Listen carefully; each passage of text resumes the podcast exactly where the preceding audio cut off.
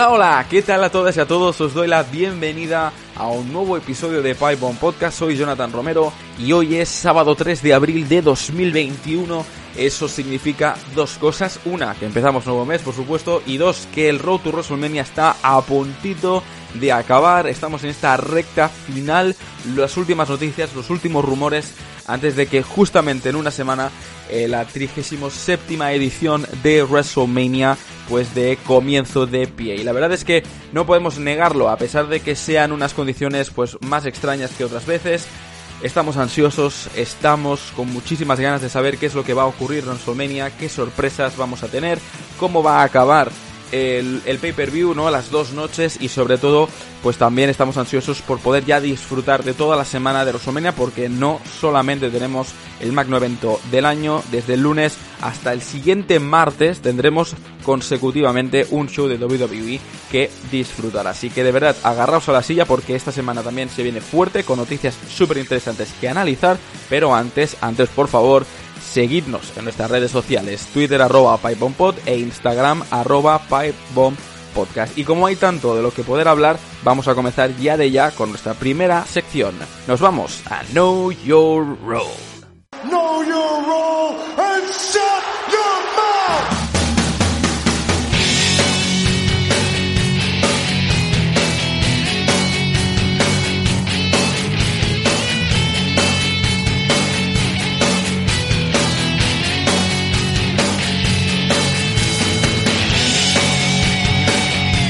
Pues vamos ya a comentar los temas, algunos de los temas más de- resonados, más, yo creo que noticiables y más destacables de esta semana. Y debo decir, ¿no? Que es muy difícil, muy difícil de verdad poder hablar de todos estos temas sin tener que decirlo de manera resumida, ¿no? Porque claro, si empezamos aquí a hablar de cada tema a lo ancho y a lo largo, este programa podría durar como cuatro horas y creo que no es necesario, ¿no? No es necesario para, para vosotros, porque yo la verdad es que aquí estaría hablando todo el día. Pero bueno, vamos a ir a lo que vamos y en primer lugar ya sabéis que la semana pasada se confirmó que Andrade eh, pues fue liberado de su contrato de WWE y además se añadió luego a posteriori, después de esos rumores que estaban surgiendo, de que Andrade no tenía cláusula en la que no podía competir ¿no? en los siguientes 90 días y eso fue una gran noticia. También se habló de un posible regreso de la sombra, el personaje que tenía antes de estar en WWE. Pues bien, eh, Hugo Sabinovich y Lucha Libre Online han tenido la oportunidad de poder hablar con Hugo, eh, perdón, con eh, Andrade esta semana para hablar algunos de los detalles sobre esta salida de WWE. Es la primera vez que Andrade habla para un medio de comunicación después de esta de esta salida y la verdad es que ha dejado yo creo que titulares muy interesantes de los cuales creo que eh, está bien, ¿no? Que, comentáramos. La primera cosa que me ha sorprendido muchísimo es que eh, WWE le ha dicho que, oye, mira, te ofrecemos la liberación de tu contrato cuando él estaba infectado de COVID-19. Esto es lo que debo decir que a mí me sorprendió muchísimo y es lo que más le... eh, vamos a decirlo de esta manera, le jodió, ¿no? Le jodió que, que bueno, él eh, estuviera ahí en su casa, pues contagiado de COVID-19, intentando recuperarse, ya sabéis cómo es este tipo de cosas, eh, recuperándose de, la COVID-19 y que WWE pues le, le envíen un, un mensaje o le envíe un burofax o lo que sea diciéndoles, oye, pues ya tenemos la rescisión de tu, de tu contrato, ¿no? Eso yo creo que ha sido, y lo que dijo a él, ¿no? Ha sido lo, yo creo que lo más malo o lo que más le ha perjudicado, lo que más le, no le ha gustado de WWE en toda esta historia. Pero que sí que es verdad que la decisión de Andrade de irse ya la tenía pensada, ya, la tenía ahí en mente, pero que nunca la tuvo al 100% hasta el último mes. ¿eh? O sea que eh, si podemos hablar de que el 21 de marzo fue cuando se le, se le oficializó, se le confirmó la salida de, de, de WWE, pues hay que tener en cuenta, pues eso, más o menos a finales de febrero, principios de marzo, él ya sabía al 100% que quería irse de la, de la empresa. Y él también habla mucho, habla mucho de que hay mucho, hay muy buen talento en WWE, pero que no se está, no se le está aprovechando, ¿no? Y él lo dice, ¿no? En el camerino hay mucho talento, todos los luchadores se portaron bien conmigo, tanto superestrellas como los que no aparecen en televisión. Hay mucho talento, pero nadie levanta la voz, ¿no? Y claro, aquí empezó a comentar gente como Ricochet, como Murphy, como Alistair Black, como Ángel Garza, ¿no? Cosas que hicieron con Ángel Garza que al final no acabaron eh, resurgiendo. Y la verdad es que debo decir que yo creo que este ha sido uno de los motivos principales, ¿no? De su salida, por supuesto, yo creo que eh, WWE, y esto lo hablamos hace poco, no sabe gestionar el talento que tiene. Tiene tanto talento, tiene tanto talento y tan bueno que realmente no saben cómo utilizarlo, no saben cómo aprovecharlo, ¿no? Y esa es la, lástima de gente que es muy buena, que en el ring te puede dar buenos combates y buenas historias, pero como no hay espacio para todo el mundo, eh, o no al menos no hay todos, no los programas son Raw SmackDown, pues eh, hay gente que se queda fuera, ¿no? Y es el caso de, los que hemos comentado y también de Andrade, que las últimas pues no, no tenía esa historia bastante consolidada. Eh, me sorprendió esto que dijera, pero también me sorprendió mucho el tema de Charlotte Flair. Bueno, yo cuando he leído dos cosas que me han realmente me han hecho pensar en cosas que realmente no sabemos, ¿no? Y en cómo a veces WWE actúa. La primera de ellas es que eh, forzó o presionó a Charlotte Flair para que regresara cuanto antes mejor, ¿eh? cuanto antes mejor. Y hay que tener en cuenta, claro, eh, Andrade decía que él no estaba, ella no estaba lista, ¿no? No estaba lista para regresar. Había tenido, pues, dos operaciones, una de dientes y otra, ya sabéis, eh, con los pechos.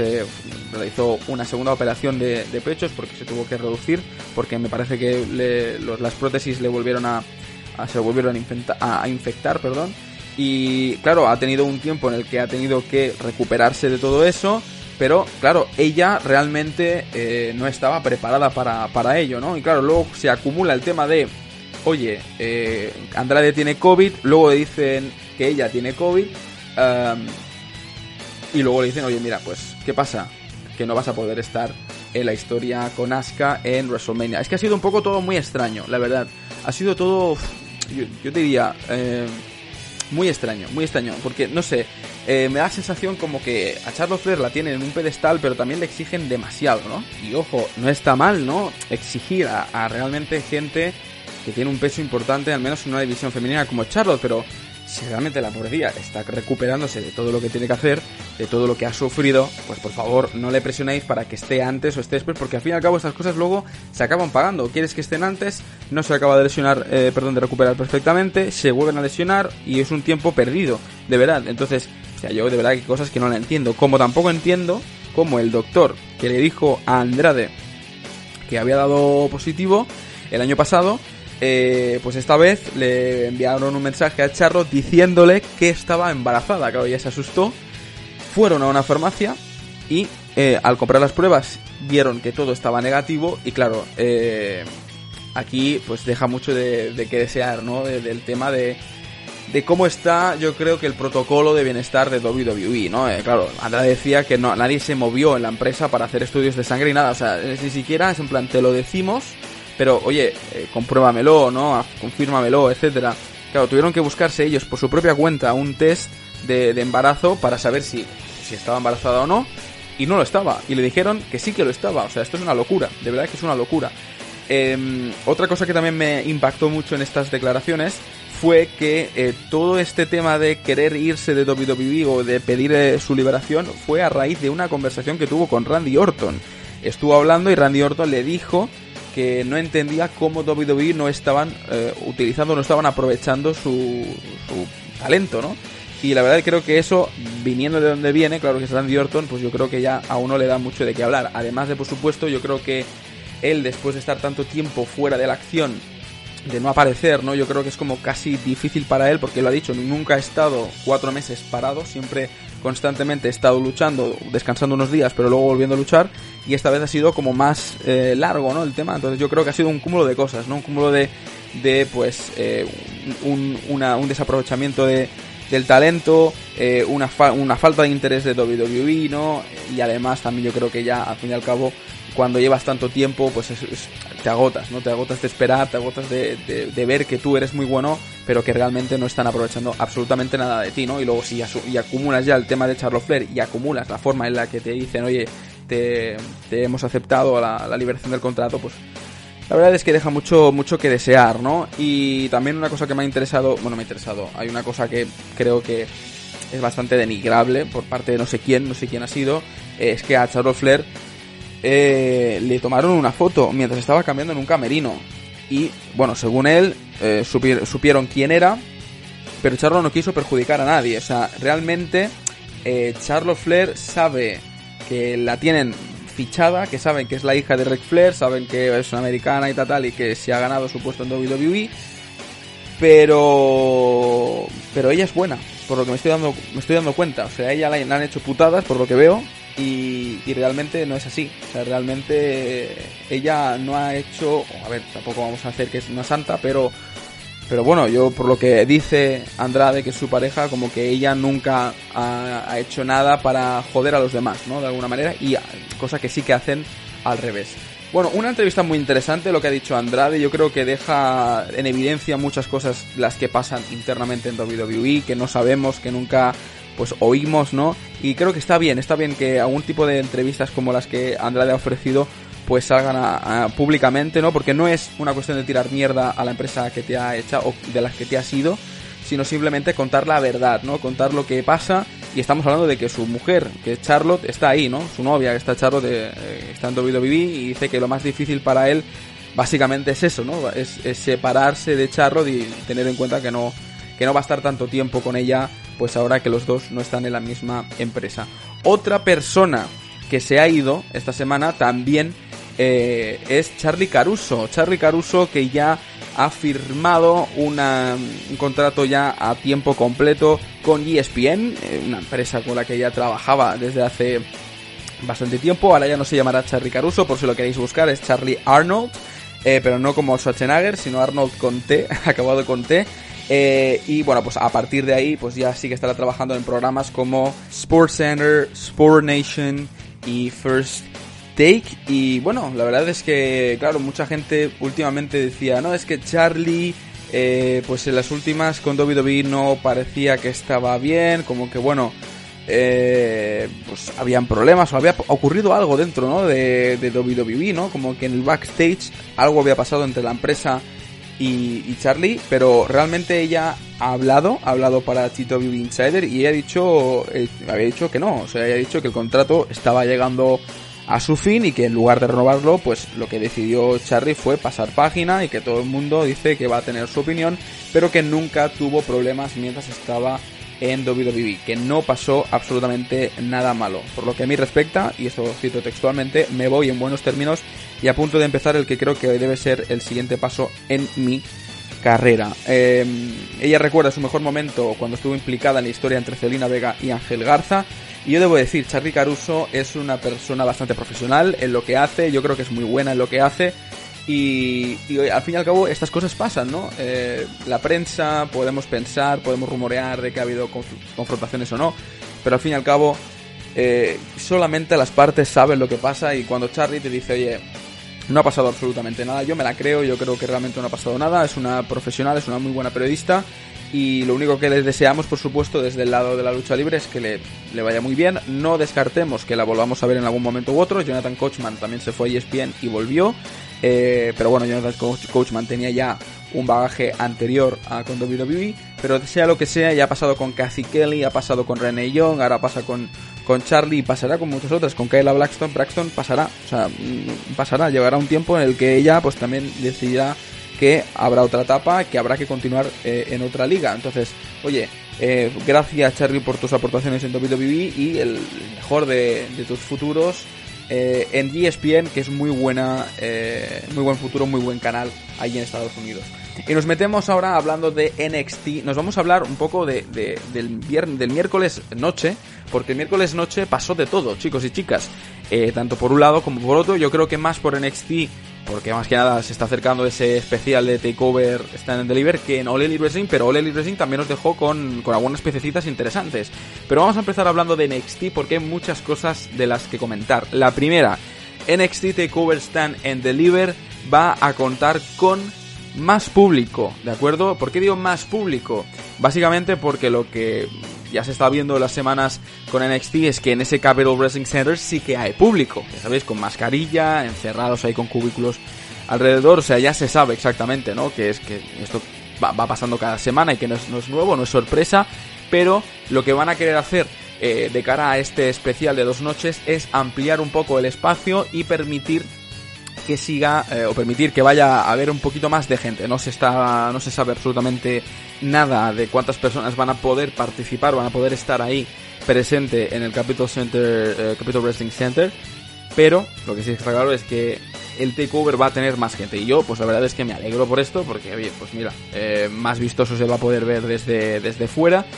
Van a poder participar, van a poder estar presentes en este Capitol Wrestling Center siempre y cuando se hagan un test gratuito por parte de WWE, ¿de acuerdo? Es un programa que tienen para detectar eh, si tienen la enfermedad del coronavirus o no.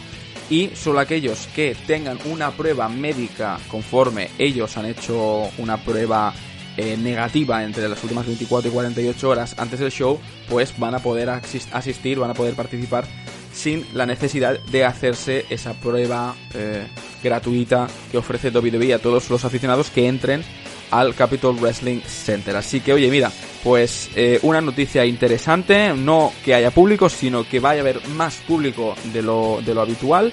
Y también este takeover nos va a ofrecer más combates, porque esta semana se han confirmado dos combates nuevos. Uno ya lo medio sabíamos, solo faltaba saber quién formaba parte de él, que estamos hablando desde el Gauntlet Match, eh, para pues eh, saber quién será el contendiente número uno al campeonato norteamericano de Johnny Gargano. De momento, bueno, de momento no, los que están confirmados pues son Leon Ruff, Shia Swerve Scott, Bronson Reed, Cameron Grimes, Dexter Loomis y eh, también, por supuesto, LA Knight, que yo creo que pinta como el favorito, pinta como el favorito para poder ganar y enfrentarse a posteriori en, contra el señor eh, Johnny Gargano, Johnny Gargano que va a luchar va a luchar en la segunda noche de ese takeover. O sea que la primera noche tendremos ese gauntlet match, en la segunda noche tendremos a Johnny Gargano defendiendo el título. Y no solamente eso, sino que además esta semana se ha confirmado que las campeonas por parejas de NXT, Shotzi Blackheart y Ember Moon, van a defender sus títulos ante The Way en la noche número 2, la pareja formada por Candice LeRae e Indy Hardwell y de esta manera se forman ya eh, dos noches interesantes, aunque debo decir que la noche 2 de momento, debo recordar que tiene aún combate más que la primera noche, pero bueno, eh, la primera noche la van a poder disfrutar en USA Network, la segunda será en Peacock o en la Network, ya lo sabéis. La primera noche de momento tenemos confirmado el campeonato de mujeres de NXT entre Io Shirai y Raquel González. Campeonato en parejas de NXT MSK contra Crystal John Veterans contra el legado del fantasma para, ese, para ganar esos campeonatos que están ahora mismo eh, vacantes. Y el Gauntlet que acabamos de, confirmar. Y el campeonato de NXT UK entre Walter y Tommaso Champa. Eh, además, también el combate entre Pete Dunne y Kushida. Y en la noche número 2 tendremos el campeonato de NXT entre Finn Balor y Karrion Cross el combate en escaleras para unificar el campeonato crucero de NXT entre Jordan Devlin y Santos Escobar, el campeonato norteamericano de NXT entre Johnny Gargano, que será defendido eh, ante el ganador de esa Eliminator Gauntlet Match, un combate sin sanción entre Adam Cole contra Kylie O'Reilly y, y los campeonatos de mujeres por parejas eh, de NXT entre Ember Moon y Shotzi Blackheart contra The Way. Menudas dos noches que NXT nos va a ofrecer. Yo creo que Va a ser súper interesantísimo lo que va a ocurrir. Felicidades a Triple H, felicidades, a WWE por esto. Pero además también eh, noticia más que interesante eh, con NXT, porque NXT se mueve a los martes finalmente, después de lo que hablábamos de, de, Impact Wrestling, que se movía a los jueves, pues ahora sí que sí, NXT se mueve a los martes y ya lo tenemos confirmadísimo, todos los días tenemos shows, lunes, martes, miércoles, jueves, viernes. Eh, y los sábados y domingos cuando haya pay-per-view. Así que ahora sí que sí, ya definitivamente los martes son de NXT. Ya ha dicho al público, se ha dicho, se ha dicho que Triple H ha dicho a la gente de NXT que, eh, bueno, apareció la, competencia, es decir, o de Wrestling Dynamite, para como burlarse, dijéramos, como que han elegido el día, su noche, para burlarse de ellos y que por eso se mueven al martes, que ahí no hay nada, para realmente forjar que esa noche sea la noche de NXT. ¿eh? Y además también hemos tenido otra cosa, una promo que hemos visto en el último episodio con perritos eh, y que se ha visto bastante los eh, lo que va a ocurrir, ¿no? En la semana posterior de WrestleMania, el 13 de abril, que es justamente ese martes, ese primer martes de NXT, en el que vamos a, vamos a poder ver a nada más y nada menos que a Taya Valkyrie. No se ha dicho quién es, Pero bueno, el perro pequeñito de Taya Valkyrie ha aparecido, ¿no? Ha protagonizado esas promos y pues está más claro que Taya Valkyrie va a residir ya en NXT, un gran activo ya que Rhea Ripley ahora ha desaparecido, ¿no? De, de NXT se a, a Monday Night Raw. Hablando también de ese miércoles que estábamos comentando, este miércoles, este último miércoles ha sido el debut in ring de Christian Cage que ha derrotado a nada más y nada menos que a un veterano también, por supuesto, que a Frankie Kazarian y la verdad es que, bueno, eh, yo creo que mm, hay que, hay que felicitar ¿no? a, Christian Cage, no por solamente el combate, sino porque creo que está, está en un muy buen estado físico, está en muy buena forma. Estamos hablando de un hombre que eh, no ha realizado un combate individual eh, hasta hace 7 años, o sea, su último combate fue hace 7 años. Eh, y yo creo que, vamos, eh, lo hizo francamente bien, con alguien que también tiene muchísima experiencia sobre el ring, alguien con el que se puede confiar, ¿no? Y yo creo que Cristian lo hizo muy bien, aparte ya lo digo, ¿eh? está en un estado de forma fantástico. Y yo, yo creo que es eso, eh, All Elite Wrestling confía en él, eh, Christian Cage sabe que puede confiar en All Wrestling, es una relación muy, muy sana. Y, y bueno, veremos hacia dónde conduce ¿no? el tema de Christian Cage, si hacia el título, hacia Kenny Omega. Eh, lo que está claro es que ha hecho una muy primera, una muy buena actuación y veremos a ver el futuro que le depara. Yo espero que no haga el tema de Sting, ¿no? De oye que que que aparecerás pero no lucharás, estarás haciendo esas promos exactamente igual que siempre. Bueno, una, una locura. Y otra cosa que también ha pasado en ese Arcade Anarchy, en el que hemos visto muchas máquinas tragaperras, muchas máquinas también de estas de, de jugar, ¿no? Antiguamente las máquinas arcade, pues hemos visto no un regreso, sino dos. Yo con, especial eh, cariño a uno, ¿no? Eh, ha regresado Chuck Taylor para ayudar a Orange Cassidy y a... Ay, Chuck Taylor, no, perdona. Ha regresado Trent, Trent Barreta, pero en, All Elite Wrestling es Trent. Eh, para ayudar a Orange Cassidy y a Chuck Taylor con, esa, con esa revancha entre Miro y Kip Sabian. Pero es que además ha regresado nuestra queridísima Chris Stanlander después de 10 meses de, de ausencia por el tema de una lesión que, que, tuvo, que le impidió pues estar todo este tiempo aquí. Y yo qué contento estoy, de verdad. O sea, Bill Baker lo decía, ¿no? Que ella ha intentado y está demostrando que la división femenina de la empresa es legítima. Yo ahí puedo, puedo dudar un poco, pero ostras, ahora tener a gente como Chris Stanlander, Britt Baker, eh, Tay Conti, que me parece increíble, hizo un muy buen combate, eh, eh, Thunder Rosa, ¿no? Yo creo que estas cuatro personas pueden ofrecer grandes combates y realmente sí que pueden levantar ¿no? la división femenina a un, a un nivel bastante alto. Luego tenemos a Jade Cargill, tenemos a Red Velvet, ¿no? O sea, tenemos a gente, creo, que pueden hacer las cosas bien. El regreso de Chris Stanlander yo creo que es muy buena noticia. Estoy deseando ya ver a Chris Stanlander campeona, pero tiene pinta que la cosa va a ir un poco más lenta de lo habitual. Eh, cositas también que han pasado en, WWE. Pues en primer lugar, que me sorprende muchísimo, es que WWE no firmó el acuerdo con el Raymond James Stadium, que es el lugar, el recinto donde va a celebrarse WrestleMania, un, hasta un día antes del el inicio de la venta de entradas. Ese motivo eh, pues condujo a que la venta de entradas tuviera que posponerse unos días. ¿Recordáis, ¿Recordáis cuando se pospuso? Pues bien, es porque el domingo, domingo antes de Monday Night Raw, se, se, se, firmó oficialmente el acuerdo entre WWE y Tampa, perdón, Tampa Bay no, y los eh, y Raymond James Stadium para albergar WrestleMania 37 en ese recinto. Es una locura, de verdad que es una locura. Eh, la gente le explota la cabeza cuando dices, pero, pero, pero, ¿estamos locos? O sea, llevamos anunciando el Raymond James Stadium tiempo y todavía no has firmado un acuerdo. Bueno, yo supongo que había un acuerdo ahí verbal del cual pues ya, ya se, se irían eh, percatando. Pero alerta, porque después de WrestleMania no va a haber eh, público en los shows. Va a continuar ese Thunderdome, ahora sí que en el Jungling Center, que eso lo confirmamos la semana pasada.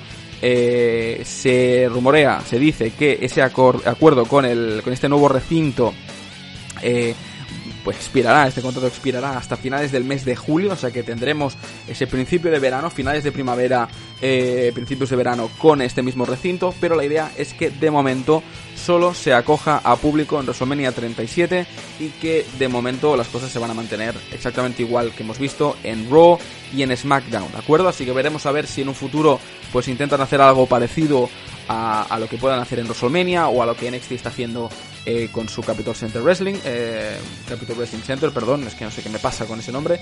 Eh, y ahora sí, pues acabamos con el tema de eh, New Japan Pro Wrestling que ha presentado su nuevo título IWGP World Heavyweight Championship. Ya sabéis que se integran dos títulos en uno, ¿de acuerdo? El campeonato de los pesos pesados y el campeonato intercontinental se meterán en este único título y no sé si a vosotros os gusta el diseño, a mí particularmente no. A mí me gustan los títulos que son relativamente grandes, que no son muy muy grandes, pero que la cintura, ¿no? Que el cinturón pues sea mm, estrecho, sea ancho, sea ancho. Y en este caso lo veo bastante estrecho y la placa central la veo muy grande, pero aún así luce bien, es muy bonito. Eh, el diseño pues puede gustar más o menos, ¿no? Pero bueno, eh, al fin y al cabo la idea es integrar no solamente esos dos títulos, sino también la historia de esos títulos y, yo creo que combina muy bien, ¿no? Con, todo lo que pueda ocurrir y con todo lo que ha ido sucediendo con New Japan Pro Wrestling a lo largo de toda su historia. Así que bueno, tenemos un nuevo título en, New Japan Pro Wrestling, veremos a ver quién, quién será eh, el ganador. Y luego seguiremos hablando de más cosas porque hay muchas otras, hay muchas otras eh, cosas y temas de los que poder hablar, como por ejemplo Peacock, qué ha pasado con Peacock y, y WWE, el contenido que está en la network. Hablaremos de los WrestleMania 37, de muchos otros temas, por supuesto. También de la lesión de Eric Young, eh, que va a estar fuera entre 6 y 9 meses eh, de baja, así que es una mala noticia. Pero todo eso lo hablaremos en la sección de Pinfall, porque antes, antes nos vamos, como, como siempre, con esta entrevista semanal. Esta vez nos vamos a tierras andaluzas, nos vamos a Sevilla para hablar con Oscar Pérez, máximo representante de Sevilla Wrestling. Nos va a hablar de la entidad de la asociación. Así que vamos allá, vamos allá a por nuestra siguiente entrevista. Bienvenidos al Big Hit.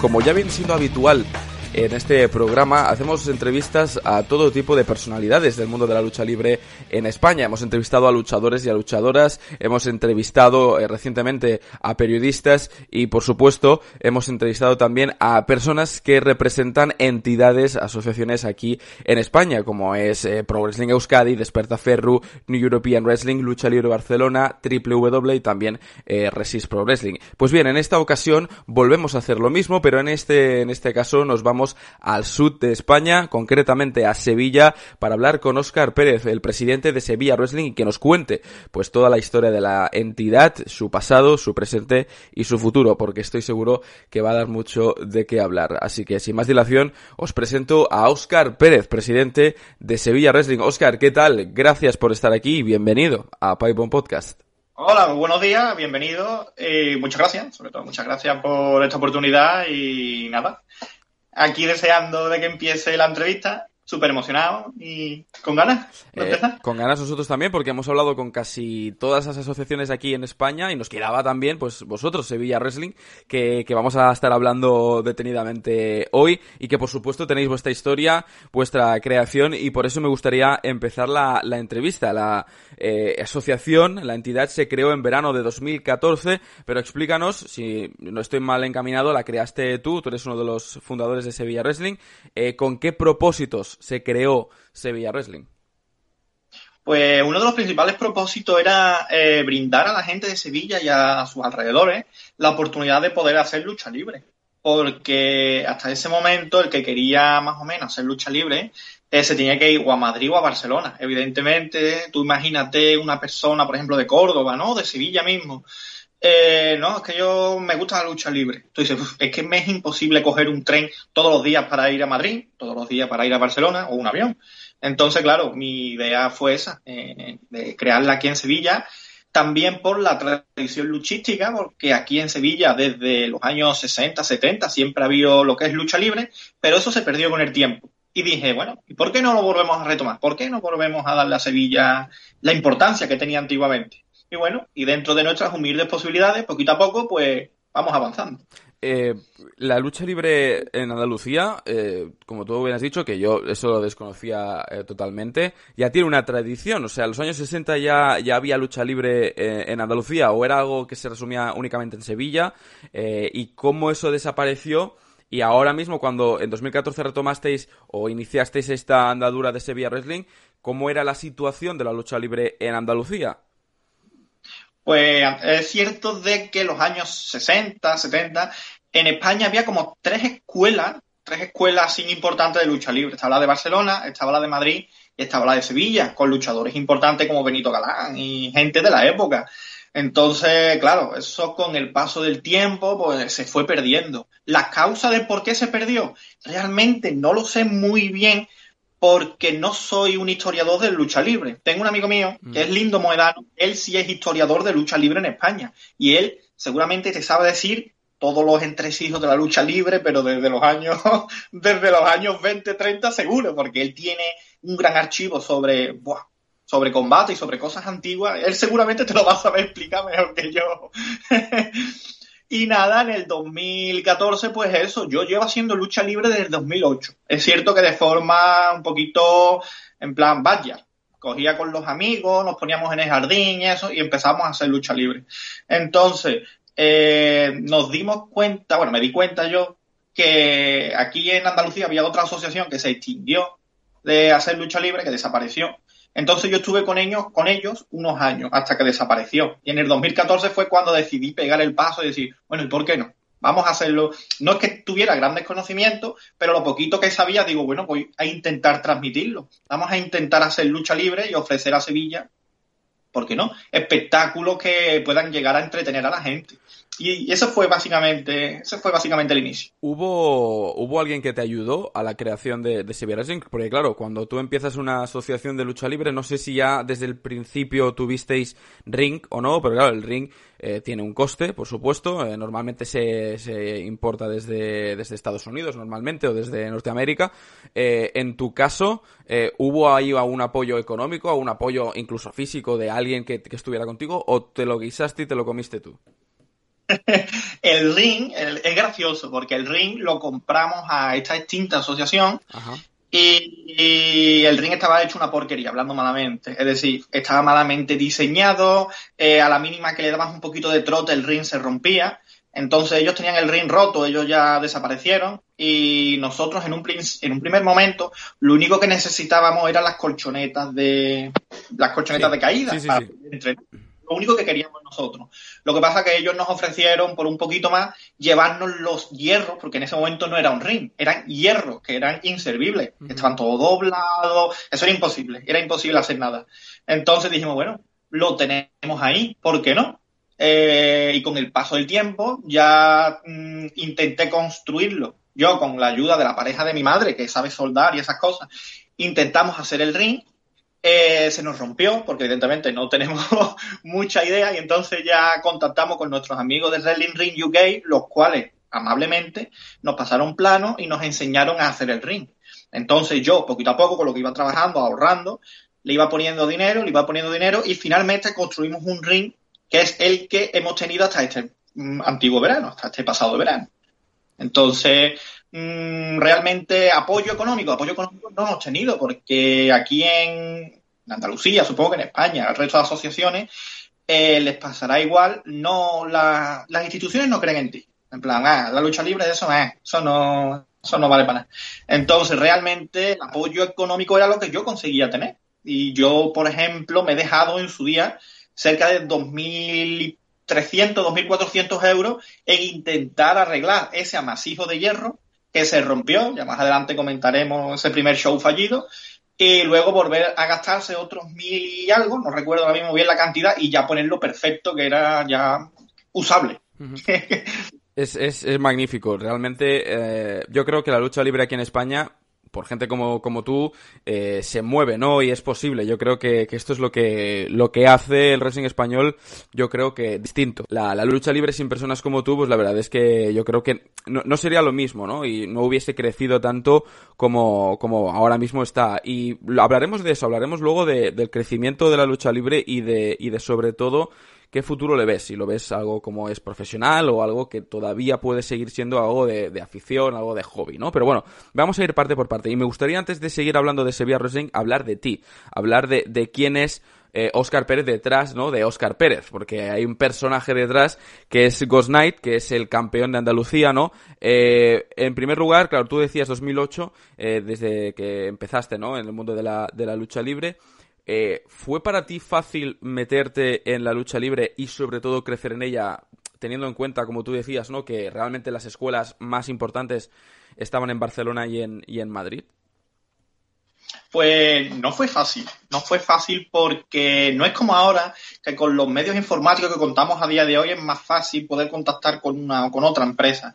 Antiguamente era más complicado y si incluso tú eh, hablabas con una empresa, ellos te decían siempre lo mismo, pues tendrás que venir aquí a entrenar, pues cuando tengas libre, pues vente y haces un entrenamiento, un seminario. Entonces, claro, habrá gente que sí podía, pero yo en esa época, por ejemplo, era materialmente imposible. Yo era estudiante. ¿Cómo, me iba a costear yo, por ejemplo, irme una semana a Barcelona, ¿sabes? Con, con, los estudios, que era imposible. Entonces, claro, no fue fácil. También tuve la suerte de que en el 2009 eh, con, bueno, yo dije, bueno, voy a contactar, seguramente ni me respondan, ni nada. Contacté con un luchador que no está retirado, pero ya hace tiempo que no hace lucha libre, que es en Girona, en eh, lo que era el antiguo Consejo Internacional de Lucha, Badger, y él muy amablemente eh, mediante correo electrónico y eso me iba comentando cosas, pues mira esto, pues mira por aquí, pues mira por allá. Y realmente le tengo que estar muy agradecido porque de a todas las personas, de todas las personas a las que, con las que yo contacté, él realmente como que perdió un poco de su tiempo en intentar ayudarme. Y eso pues, yo le tendré que estar siempre agradecido, porque si no llegase sus indicaciones, sobre todo en el principio, yo quizás me hubiera frustrado y lo hubiera dejado. Claro, es normal. Al fin y al cabo, es que tenemos que ayudarnos entre todos. Y esto es algo que siempre digo y siempre repetiré. O sea, aquí en la lucha libre, o todos remamos hacia una misma dirección, o nos vamos a dar entre, entre todos, ¿no? Yo creo que esto es súper importante, que haya gente que, oye, mira, pues al menos que, que aunque no puedas estar físicamente luchando en, en, Andalucía, pues que te den consejos, que te ayuden y que al menos puedas conseguir, pues, eh, un sueño o un logro que, que tú tenías eh, puesto. Tu carrera, eh, dijéramos que, claro, lleva mucho, llevas muchos años, la experiencia es un grado, por supuesto. Eh, ¿Consideras que ganar el campeonato de Andalucía eh, en Sevilla Wrestling ha sido como tu eh, momento más importante en tu carrera o crees que ha habido otros momentos anteriores que han marcado más eh, tu, carrera como luchador? Pues he tenido varios momentos que para mí han significado mucho. Evidentemente, mm, conseguir el título de la empresa que una persona mismo ha creado, a mí me hizo, me llenó de alegría. Date cuenta que nosotros creamos Sevilla Wrestling en el 2014 y hasta el 2019 creo que fue, no, no tuve el título. Quiero decir que no soy, vale, que hay otras muchas empresas, por ejemplo, fuera, eh, que yo soy el que manda y yo le doy el título a, o le doy el título a un amigo mío, le doy el título a, a, mí personalmente. Realmente para mí significó mucho porque en el vestuario todo el mundo mm, sabe la labor que hago dentro y fue como algo especial y eso fue uno de los momentos más importantes que he tenido. Eh, otro de los momentos más importantes fue, sin lugar a dudas, el primer show real de Sevilla Wrestling. ¿Por qué? Porque llevas trabajando muchos años en eso y ves cómo ese trabajo, el fruto de ese trabajo, ese sacrificio, esas noches sin dormir, ves que dan ves que dan su fruto. Entonces, buah, ese momento también increíble, ¿sabes? Momento también increíble. Luego, ¿qué más momentos he tenido en, en mi vida sin reseñar? En el 2019 tuve la suerte compartir vestuario con luchadores del Consejo Mundial de Lucha Libre y eso para mí significó increíble. Ver a Atlantis, por ejemplo, que yo lo he visto de chico, en plan, he tenido alguna que otra figurita de Atlantis y verlo, por ejemplo, al lado mía, tú dices, hostia, es que yo he crecido viendo a este hombre y ahora está aquí al lado mía y que te enseñen, que te den consejos. Gente de la talla de Veneno, por ejemplo, del Oriental, de Okumura, quien no conoce a Okumura, mm. ¿sabes? Y estar codo con, ellos, hablar con ellos, que te enseñen.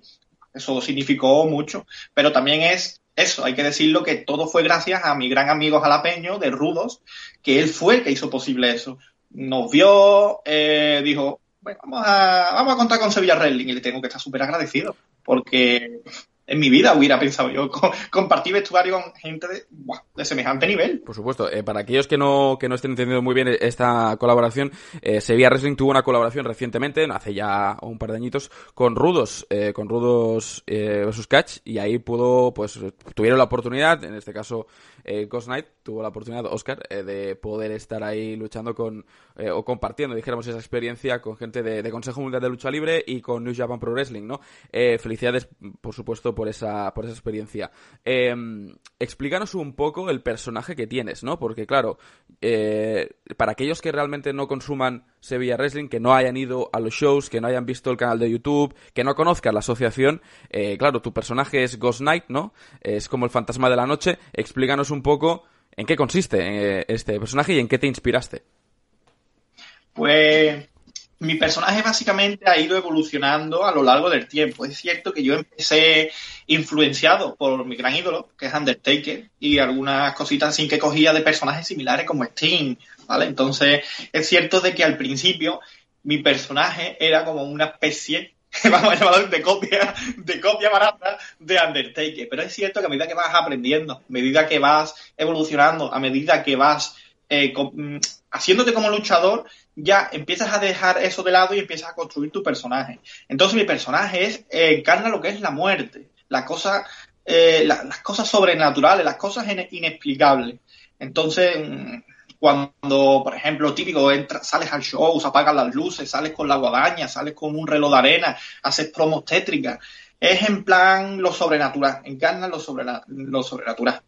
Y como ya te he dicho, aquí en, en quién he tenido inspiración. Inspiración, evidentemente, he tenido en mi gran ídolo. Y luego también sobre Sting, que también en su época unido. yo creo que de, de, de Taker sacas un poco el tema de eh, la escenografía, ¿no? Quizás un poco el vestuario, etcétera, y la pintura es de Sting, totalmente, ¿no? O sea, yo creo que una, una buena convergencia entre los dos luchadores, muy buenos ídolos, por cierto, la verdad es que podrían haber sido, yo que sé, Finlay y el Gran Cali, pero oye, tienes dos muy buenos, eh, Taker y, Sting. Eh, oye, fue difícil también en los primeros años de, de, de vida, dijéramos, de, de Sevilla Wrestling. El primer show tú me comentabas, ¿no? El primer show fue un poco fatídico. Eh, explícanos un poco, pues eso, los primeros pasos. Cómo fue conseguir gente y, adeptos ¿no? a, Sevilla Wrestling y ese primer show del que, del que nos has eh, comentado brevemente antes. Perfecto, pues mira, en el 2014 eh, tenía yo varios amigos que habían compartido también lo que es experiencia de lucha antiguamente conmigo y los decidí mm, traer todo mm, en plan dentro de Sevilla Wrestling. Yo les comenté el proyecto, les gustó, nos estuvimos moviendo para conseguir un sitio donde entrenar porque realmente aquí en Sevilla es súper complicado. No íbamos, por ejemplo, al Instituto Municipal de Deporte y les comentábamos el proyecto, nos decían, no, eso no es deporte, vete a actuación, no íbamos a actuación, no, esto no es actuación, vete a deporte. Entonces nos, nos llevamos como unos seis o siete meses para intentar establecer un sitio fijo, un sitio mm, mm, para poder entrenar. Entonces, el Centro Cívico San Pablo fue el que verdaderamente apostó por nosotros, se le presentó el proyecto, le gustó la idea y fue el que apostó por nosotros. Entonces, si no llegase por ellos, tampoco hubiéramos hecho nada, porque ellos fueron los que nos proporcionaron el sitio, ellos fueron los que nos proporcionaron la información, ellos fueron los que nos proporcionaron todo. Entonces, si no llegase por ellos, nada de esto hubiera sido posible. Entonces, al principio éramos muy pocos, éramos entre cuatro y cinco personas. Estuvimos dos años entre cuatro y cinco personas. A partir del 2016, que fue cuando decidimos hacer nuestro primer show, que fue un show fallido, eh, ya empezamos a ser más personas. En ese momento éramos diez. ¿Qué pasó? Que invitamos a gente de otra asociación, en la que yo antes estaba, y por cosas de la vida, no, tampoco me voy a meter en más perengenales, el ring se rompió cosas que no se debieron hacer y se hicieron y el ring se rompió. ¿Qué pasó? Que de esos días que éramos en Sevilla Wrestling se quitaron más de la mitad y volvimos otra vez como a la casilla de salida, a quedarnos muy poquito. Pero con el paso del tiempo ya gente se enteraba de que en Sevilla se hacía lucha, de que en Sevilla había gente que hacía lucha y ya conseguimos tener poquito a poco una plantilla más grande y con esa arrancamos a hacer nuestro primer show, que también nuestro primer show fue un poco fue un poco fatídico pero bueno, conseguimos, conseguimos arrancar. Bueno, eh, lo importante es eso, lo importante es darle ese pistón de salida y luego ya lo que venga vendrá. Al fin y al cabo, cualquier empresa, como cualquier cosa en la vida, tiene sus altos y sus bajos y es mejor que al principio, oye, pues tengas ahí algunas piedras en el camino y que luego el camino sea, sea totalmente llano.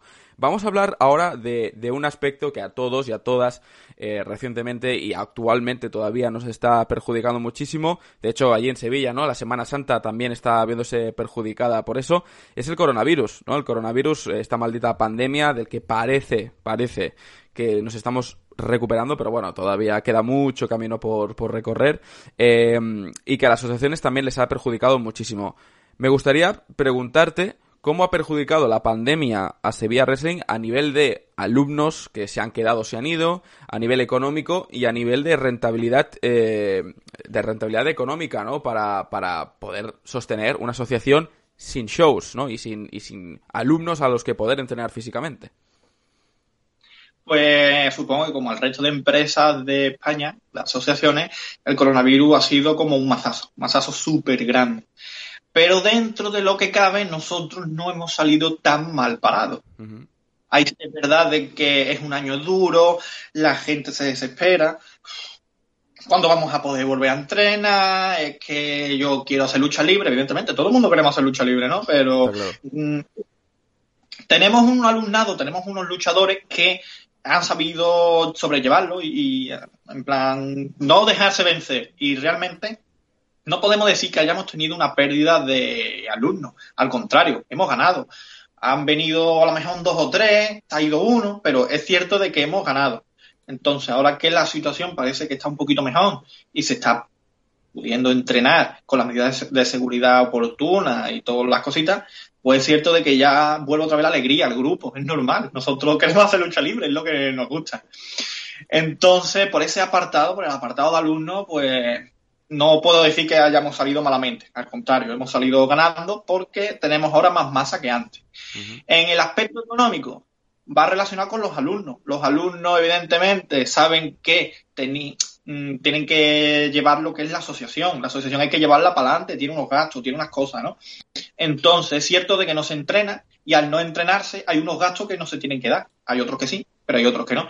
Pero nadie ha habido problema de si todos los alumnos han seguido pagando sus cuotas, todos los alumnos, si ha hecho falta cualquier cosa, lo han puesto. Es decir, por ese sentido no hay ningún problema. Gracias a Dios tenemos un, una masa, tenemos unos alumnos que están súper comprometidos con Sevilla Wrestling, que están súper metidos y que apuestan por esto. Entonces, dentro de lo que cabe, no va muy mal económicamente. Toquemos madera, toquemos madera y que la cosa continúe. No, no, por supuesto, claro. La, la, idea es que esto siga adelante y que el coronavirus haya sido solamente, pues nada, una piedra en el camino y que el camino continúe, está claro, ¿no? Pero es, es curioso porque hablamos con Progressing Euskadi, ¿no? Y Progressing Euskadi nos dijo a nosotros también que, que ellos sí que habían sufrido la la pérdida de alumnos, que incluso eh, Riot Wrestling, Resist Pro Wrestling aquí en Barcelona también habían sufrido alumnos y yo supongo que también W, ¿no? Yo creo que es algo común, normal, ¿no? Porque claro, hay gente que a lo mejor se está apuntando o que lleva muy poco tiempo eh, y que claro, ahora se ve imposibilitada a poder luchar, claro, y qué problema hay, ¿no? Pues hostia, no puedo luchar, eh, prefiero borrarme y ya volveré, ¿no? Y quizás a lo mejor no tienen ese, ese mono como alguien que ya lleva mucho tiempo luchando, ¿no? Pero me alegro mucho de verdad de que Sevilla Wrestling de alguna manera pues se haya podido recuperar eh, de, de, todo lo que ha ocurrido con, con esta pandemia, ¿no? Eh, hablemos ahora de, las colaboraciones con otras empresas, porque yo creo que es muy importante, una parte creo que importante de la lucha libre eh, para las asociaciones es esta, estas colaboraciones.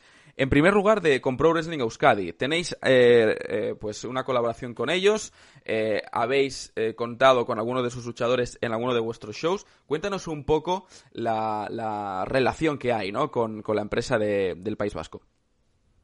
Pues la relación con Pro Wrestling Euskadi eh, viene de cuando hicimos el evento con Rudo Wekach, que también fue Pro Wrestling Euskadi invitada. Uh -huh. Entonces, eh, coincidimos allí con eh, Tony Tornado, Dien Metal, Iker Parry, Guti. Uh -huh. Eh, lo que son en eso fueron dos días de, de eventos, dos días de, de, de shows continuos.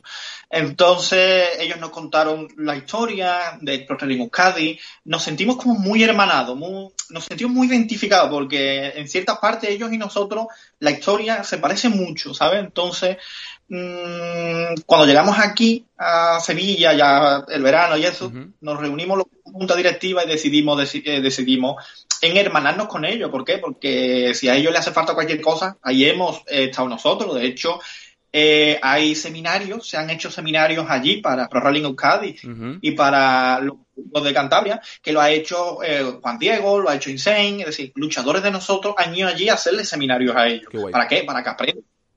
Entonces, esa es la idea de contar con Pro Rally Euskadi para nuestro show, como nuestra asociación hermana del norte, porque ellos se portaron muy bien con nosotros, que menos que devolverle el favor, ¿sabes? Entonces, cualquier cosa que nos hemos podido ayudar, ahí hemos estado nosotros. Habrá cosas que hemos podido ayudar más, habrá cosas a las que podemos ayudar menos por la imposibilidad de la distancia y esas cosas, evidentemente, pero bueno, siempre que nos han pedido ayuda, siempre se la hemos brindado y en nuestro show siempre han venido. Tengo muy buena relación con Tony, nos llamamos cada mes, cada tres semanas, nos vamos contando nuestras cosas y está súper bien la relación que tenemos con ellos.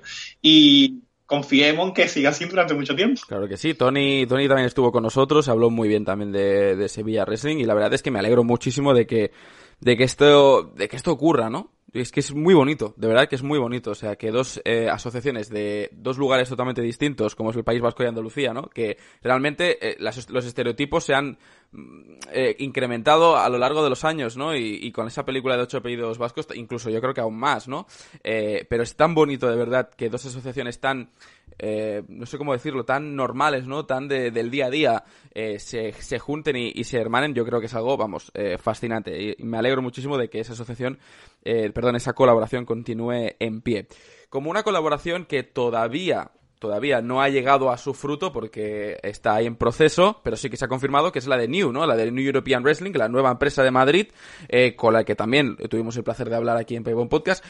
cuéntanos eh, ¿Cómo te propusieron la, colaboración? Si fuiste tú, si fueron ellos, eh, y exactamente, pues, eh, qué, aspectos iba a tener esa, esa colaboración. Pues realmente Rafael, que es la persona con la que yo tengo más confianza, quien más he hablado con él, vino a vernos durante los dos últimos shows que hemos hecho. No han podido venir más porque evidentemente con el coronavirus no ha habido más shows, ¿no? es cierto de que vinieron, eh, contactaron, en plan, hablaron conmigo después del show, me contaron el proyecto, un proyecto que a mí me gustó, y pues decidimos hacer la colaboración, colaboración con ellos. De hecho, el ring que ellos tienen es nuestro antiguo ring. Nosotros lo hemos vendido a ellos. Vaya. Porque, sí, sí, en plan, ellos nos dijeron, pues necesitamos un ring pues venga, o lo, vendemos nosotros. Nosotros ya teníamos pensamiento, teníamos pensado eh, cambiar de ring. ¿Por qué? Porque este era más, más grande, más difícil a la hora de transportar. A la hora de transportar el ring, lo tengo yo guardado en mi casa, tú sabes que si la furgoneta tiene que ser más grande de la cuenta, no se puede transportar con cualquier furgoneta normal. Entonces nosotros hemos comprado uno más chiquitito, que se adapta mejor a nuestras posibilidades y a poder transportarlo más fácil. Y este que es más grande, pues se, lo, se los hemos vendido a ellos. Entonces, por eso te digo que la colaboración, a ver cuándo, sea, cuándo arranca, pero de momento es eso, la colaboración es mutua y ellos si hacen falta luchadores, nosotros los llamamos luchadores, ellos pueden venir a nuestro show con sus luchadores, es decir, una colaboración como la misma que tienen con Lucha Libre de Barcelona y con Pro Rally una colaboración conjunta. Eh, ¿Cómo, cómo piensas eh, que ayuda a Sevilla Wrestling este tipo de colaboraciones? ¿Crees que son valiosas? ¿Crees que, pueden prescindirse? Es decir, eh, si no ocurren no pasaría nada o que dan más valor a la entidad? Eh, yo pienso que estas colaboraciones son beneficiosas más que nada porque yo pienso que la unión hace la fuerza. No es lo mismo que tú vayas solo por un caminito, intentes cegarte y decir, no, no, yo me lo guiso, yo me lo como todo, que habrá cosas que sí te salgan bien, pero habrá otras cosas que no te salgan bien. Entonces, siempre contar con ayuda de fuera, como nuestra última colaboración es con, por ejemplo, con Igua de Italia, eh, los distintos puntos de vista, las distintas cosas que te pueden aportar cada una de ellas, pues enriquecen, lo que tú has dicho antes, enriquecen la asociación y hace que poquito a poco pues vaya teniendo más nivel. Entonces, hombre, claro que es beneficiosa, es muy beneficiosa esta asociación con, con Italia, eh, parece que como que se ha formado ahí una pequeña, un pequeño cuádruple entre vosotros, eh, Luchario Barcelona, New y eh, Igua de, Italia. ¿Qué supone para vosotros poder a, tener la primera colaboración, sino, bueno, no es primera colaboración, pero bueno, una colaboración europea, dijéramos, eh, fuerte, férrea con, con, Sevilla Wrestling. ¿Qué, ¿Qué, supone para vosotros? ¿Es un paso adelante? Eh, y supondrá, yo creo que, pues, al fin y al cabo, que se dé a conocer la empresa o la entidad en, en territorio italiano.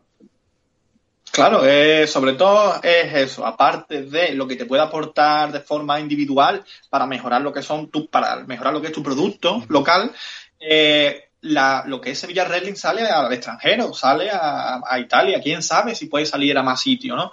Entonces, eso, quieras o no, es un escaparate. ¿Qué hubiera sido de WWE si no hubiese salido de Estados Unidos? No, no, está no sería, Claro, no sería nada. Entonces, cualquier cosa que te proyecte hacia afuera de lo que es el ámbito tuyo local, siempre es beneficioso. Por supuesto, por supuesto. Oye, vamos a hablar de, otra cosilla interesante, porque claro, Sevilla Wrestling tiene una muy buena historia, eh, ha ido creciendo poquito a poco, se ha ido dando a conocer cada vez más eh, en, por los medios de comunicación, etcétera, y luego decidisteis crear Ichiban Wrestling para Málaga. Eh, o sea, ahora tenemos Sevilla Wrestling en Sevilla y Chivan Wrestling en Málaga. Eh, ¿La creaste tú? Eh, ¿Fueron idea de otros? cuéntanos esto.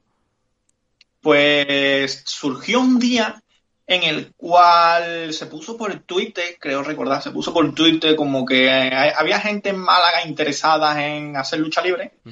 y, contacté yo con ellos, pues mira, me presenté, mira, soy Oscar, soy presidente de Sevilla Wrestling, y si queréis, tenéis las puertas abiertas, podéis venir a entrenar a nuestra casa. Entonces, al principio, a los chavales que estaban, que son muchos de ellos, son los que están ahora mismo, Nichiban, que son mis alumnos, que los quiero, los quiero como si fueran hermanos pequeños, eh, eh, les gustó la idea. Pero mm, es cierto de que no era fácil para todos el poder venir. Es cierto de que Málaga y Sevilla no están excesivamente lejos, pero bueno, son 200 kilómetros, que quieras o no, pues son dos horas en autobús, dos horas y media, o en tren. Entonces, no era fácil. Entonces, para brindar ese apoyo, nosotros hablamos con ellos y les propusimos que si querían ellos eh, formar parte de Sevilla Wrestling y sin que ellos se tuvieran que mover. Entonces, eh, les gustó la idea, eh, la junta directiva se reunió y entre todos decidimos crear Ichiban Wrestling. Ichiban Wrestling nace como la escuela de Sevilla Wrestling que hay en Málaga. Entonces, nuestra idea es hacer allí también como que la marca Ichiban Wrestling crezca y entre todos pues, abarcar lo que es el mm, lo que es el entrenamiento, lo que es brindar lucha libre en toda Andalucía. Evidentemente, nosotros en Sevilla Wrestling actualmente recibimos gente de Huelva, recibimos gente de Cádiz, recibimos gente de Córdoba, pero claro, Málaga ya está un poquito más lejos. ¿Qué pasa? Que en Málaga reciben gente de Granada, reciben gente de, Jaén, reciben gente de Almería. Entonces es como, mm, es como dos puntos para el que, por ejemplo, el de Almería venía a Sevilla serían cinco horas de trayecto, no le es viable, pero a lo mejor ir a Málaga sí que son dos horas y media. Entonces, eh, por eso decidimos crear Ichiban. Y se ha convertido, vamos, en la filial más que una filial, es como si fuesen nuestros, nuestros hermanos pequeños, porque están siempre ahí, siempre están dispuestos a, aprender, te piden consejos, están deseando mm, crecer, estamos ya trabajando en que vayan mejorando porque yo quiero que en el Arnold eh, hagan su aparición pública ya verdaderamente. Estamos incluso ya pensando en que una vez que pase la pandemia, en darles el primer show ya a ellos de forma ellos íntegramente propia, que ellos vayan ya creciendo, ¿vale? Como mm, malamente, mm, salvando la distancia, como el NXT de la WWE o el NXT de Sevilla Sí, sí, sí. Es, es un NXT llevado a la andaluza, ¿no? Sí, sí. Además, hay gente con mucho talento, hay gente muy, muy buena y hay gente que le encanta la lucha libre. Si en cualquier momento tienes la oportunidad de entrevistar a alguno de ellos, te vas a dar cuenta la pasión que tienen, el amor por la lucha libre y sobre todo el grupito que es que son, es que son perfectos. Es que no tengo palabras malas para ellos. Eh, por supuesto, claro que sí. Eh, te quería preguntar una cosilla en relación a, a si ves que la lucha libre aquí en España va a llegar a ser profesional alguna vez, se va a llegar a profesionalizar, ¿no? Porque es, es, un debate que da muchas opiniones, que hay mucha gente que opina una cosa y mucha gente que opina otra, ¿no? Eh, eh, en tu caso, ¿qué piensas? ¿Crees que va a haber gente que eh, vea como la lucha libre como un hobby y que eso imposibilite que la lucha libre crezca profesionalmente tan rápido en un futuro o que eso no importa, que realmente la lucha libre se puede profesionalizar pese a que haya personas, luchadores o luchadoras, que vean esto como un mero hobby.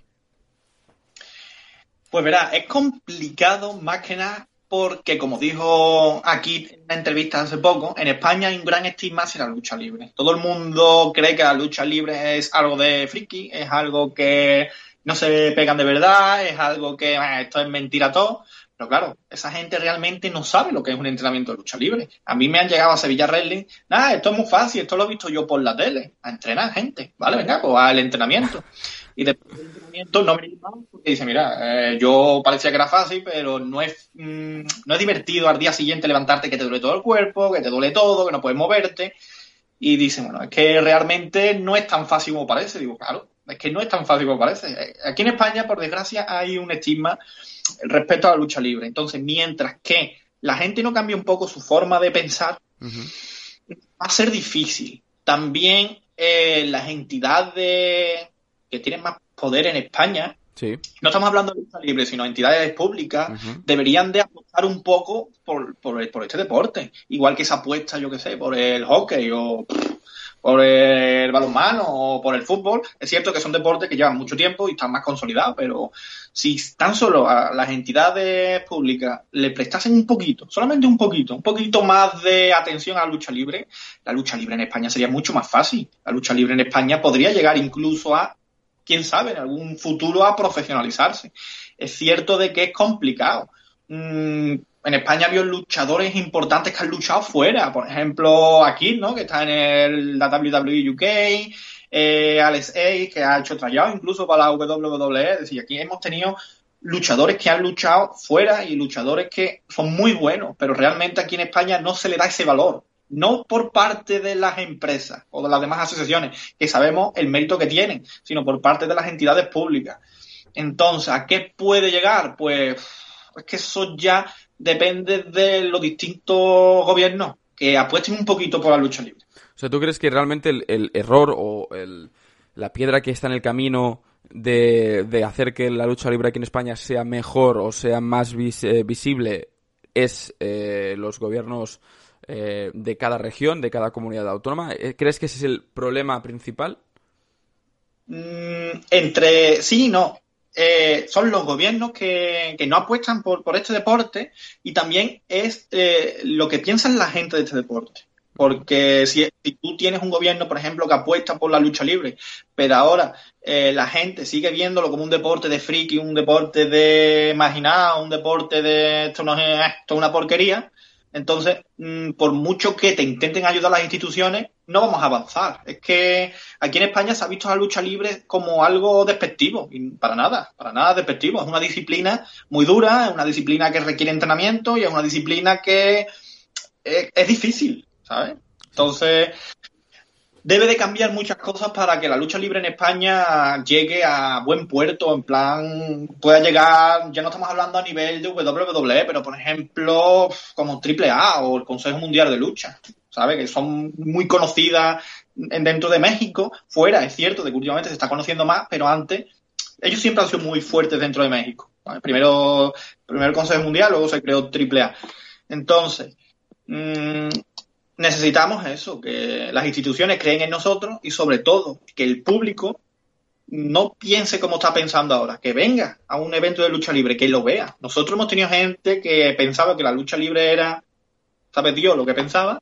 Han venido a ver nuestro show y son fieles. Y ya cada vez que hacemos cualquier cosa vienen. Es que yo no me imaginaba que esto estaba tan chulo. Claro, es que tú tenías una concepción que no era realmente lo que es la lucha libre. Entonces, hay que conocer el producto, hay que conocer el deporte y luego un poquito de ayuda nunca viene mal. Efectivamente. Sí, yo, yo, opino exactamente lo mismo que tú, ¿no? Yo creo que el problema realmente de la lucha libre aquí en España es eso, ¿no? Es el estigma que hay eh, eh, en la sociedad, ¿no? De lo que ha sido. Y yo parte lo, lo culpo, lo culpabilizo a eh, cómo se presentaba el producto de la lucha libre en televisión, porque no se presentaba de una forma yo diría que más profesional o más seria. Eh, los comentarios eran los que eran, eh, todos eh, lo conocemos por Pressing Catch, Eh, y a partir de ahí, ¿no? Es como que siempre intentaban encontrarle el punto humorístico a todo lo que se estaba dando. ¿Qué pasa? Que llega un momento en el que cuando tú intentas hacerlo lo más profesional posible, con una lógica lo más aplastante posible, eh, claro, el público que no está acostumbrado a ver lucha libre de, normal y que haya visto lucha libre en la época de 4 o incluso en los años 90, en la época de Telecinco,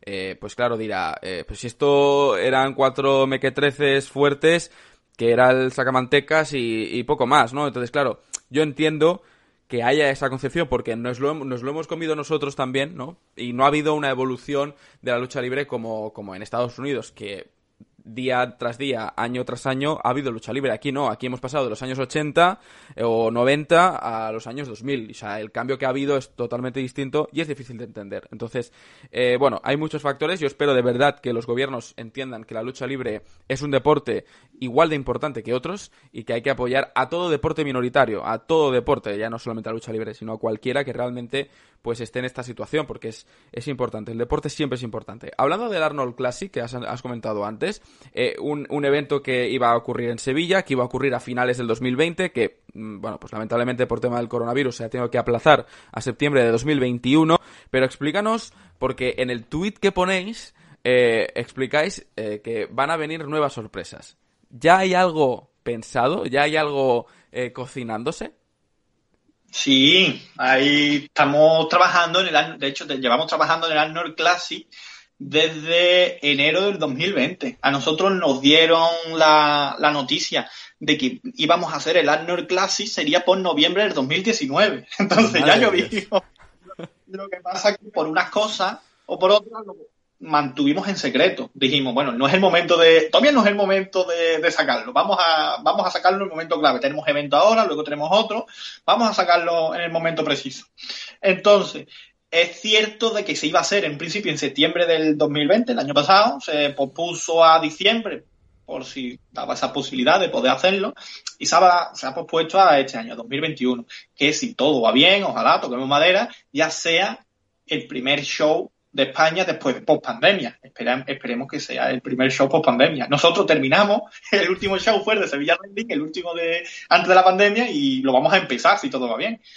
Entonces, eh, ¿qué cosas se están cocinando? Pues es que hay cosas muy, hay cosas muy top, hay cosas que se pueden revelar, hay cosas que todavía no se pueden revelar, hay cosas en las que estamos trabajando, ¿sabes?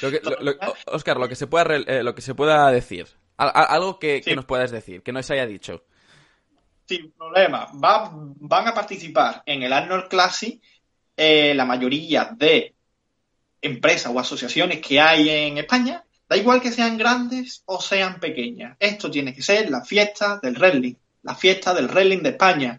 Que todos los luchadores convivan con todos los luchadores, que entre todos se nutran, que entre todos ayuden. Entonces, eso va a estar muy, muy, muy guapo. Eh, ¿Qué más cositas? Pues tenemos la, la, idea de hacer el gran torneo del poder, que hay ahí cositas, pero tampoco se puede desvelar mucho, que es idea que sea el gran torneo de lucha libre, no estamos hablando solo de España, sino estamos hablando ya de fuera, porque van a venir luchadores de empresas de fuera a intentar llevarse el torneo.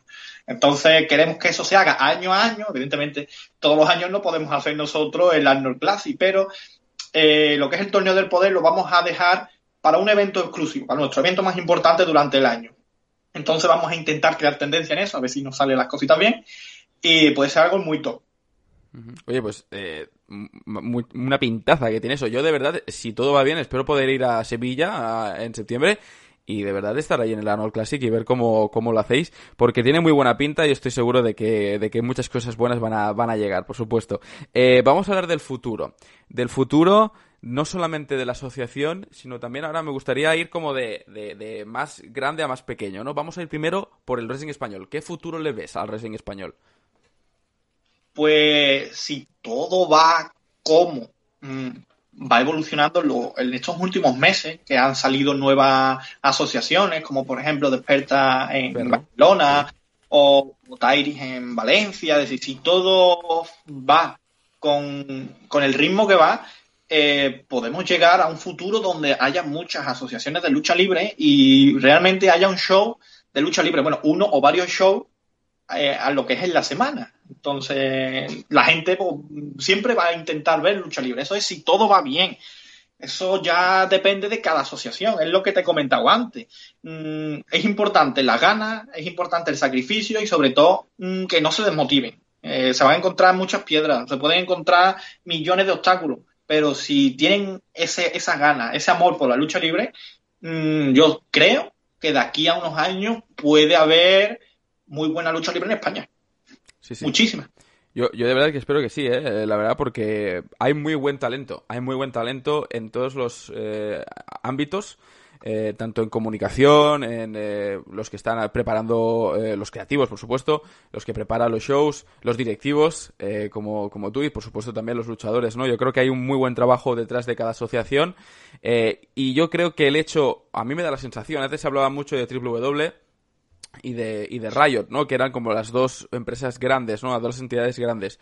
Pero sí que es verdad que hace ya un par de años ya, ya empiezas a escuchar, ¿no? Otras asociaciones y eso es súper bonito porque te das cuenta de que no solamente se basan dos ciudades, las típicas, eh, sino que todo va mucho más allá y que al fin y al cabo la relación que puede haber es, es magnífica. Y como he dicho antes, remar a la misma dirección es súper importante. Eh, ¿Hay en mente otra empresa rollo Ichiban eh, eh, para Andalucía, porque claro, Málaga lo, tiene, lo tenemos cubierto, Sevilla lo tenemos cubierto, ¿no? Pero no sé si hay cocinándose o, em, o pensándose, si alguna vez se ha pensado, oye, vamos a hacer otra, eh, porque esto puede ayudar también a, a que Andalucía se fortifique. Pues mira, no exactamente en Andalucía, pero, pero Ojo. Tengo un amigo que está haciendo, un amigo que me ha ayudado y que todos los días habla conmigo y que de hecho ayuda mucho a Sevilla Wrestling, está moviéndose por lo que es las Islas Canarias y Tenerife.